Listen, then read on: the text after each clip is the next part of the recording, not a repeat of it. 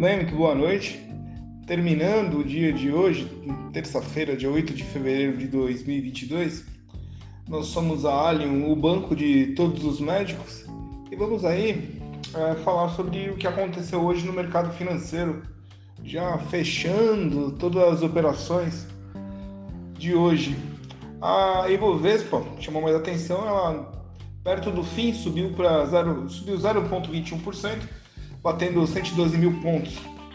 Estava, passou o dia inteiro ali uh, operando em baixa e ao, ao, final do dia ela deu uma subida junto ainda com, a, com as criptomoedas. Então vamos lá. Depois de iniciar fevereiro em 113 mil pontos, uh, hoje a gente fechou a 113,6 nos melhores níveis desde outubro do ano passado. A Bovespa tem se acomodado em torno de 102 mil pontos nas últimas sessões, perdendo a carona na semana eh, majoritariamente positiva em Nova York e na, e na Europa.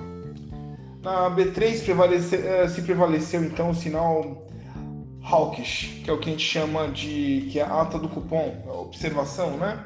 com a reprecificação da curva de juros de ciclo mais longo do que se tinha para a elevação da Selic após o comunicado da semana passada e o ajuste negativo do petróleo, que colocou a Petrobras entre as perdedoras do dia, descendo então hoje 1% nas preferenciais. Ao final, então, a referência da, B, da B3 mostrava um leve ganho de 0,21%, indo a 112.234, entre a, entre a mínima de 110.000 e a máxima indo de 112.251. Então, lá perto do, do fechamento, teve uma renovada, um giro financeiro de 28,4 bilhões na semana, a Bovespa cedeu 0,01% e no mês cede 0,08% numa queda, avançando agora 0,07% no ano. Ah, na ponta do índice, na seção, nós temos então Banco Inter puxando a 8,13, Banco Pan 7,87, Natura 5,35 e nas piores, né, na, lado oposto, Happy Vida 3,97, BR Maus 3,64 e Pets 3.37. Dessa forma, as informações mais agudas de hoje, pode colocar que o real se valorizou em 5% em janeiro, quando olhamos para a taxa de câmbio em relação ao dólar, nos colocando em segundo lugar entre, as principais, entre os principais países emergentes. Uh, quem fala isso é a Rachel, uh, Sá, que ela é chefe da economia da Rico Investimentos. Ela chama atenção também para a alta acumulada pelas commodities e para a recuperação dos ativos domésticos após o excesso do Liquida Tudo Brasil. Eu vou falar um pouco mais de commodity no report, que eu, uh, o report mensal, eu vou gravar logo na sequência, logo após esse.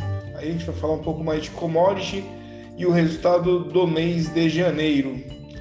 Muito bem, então a, a nossa carteira mensal hoje ela deu mais uma subida Uh, e do CSNA subiu 1,35%, Hash 11, que é aquele pacote de criptomoedas, subiu 0,47%, Via Varejo, que veio de uma queda gigantesca, subiu 1,97%, o IBR3 aí surpreendeu, subindo mais 9,47%, 9,47%, e o Bitcoin, né, que é a QBTC 11, o ETF que a gente investe, subiu então no segundo dia consecutivo de alta, 3,29%.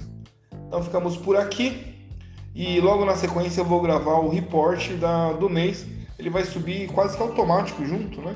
Então após ouvir esse, aproveite e ouça o report com relação ao mês e a projeção do ano. Você percebe aí que a gente está um pouco mais tentando acelerar para ganhar uma velocidade plena para esses relatórios fluírem dia a dia. Agradeço sua audiência e até daqui a pouco.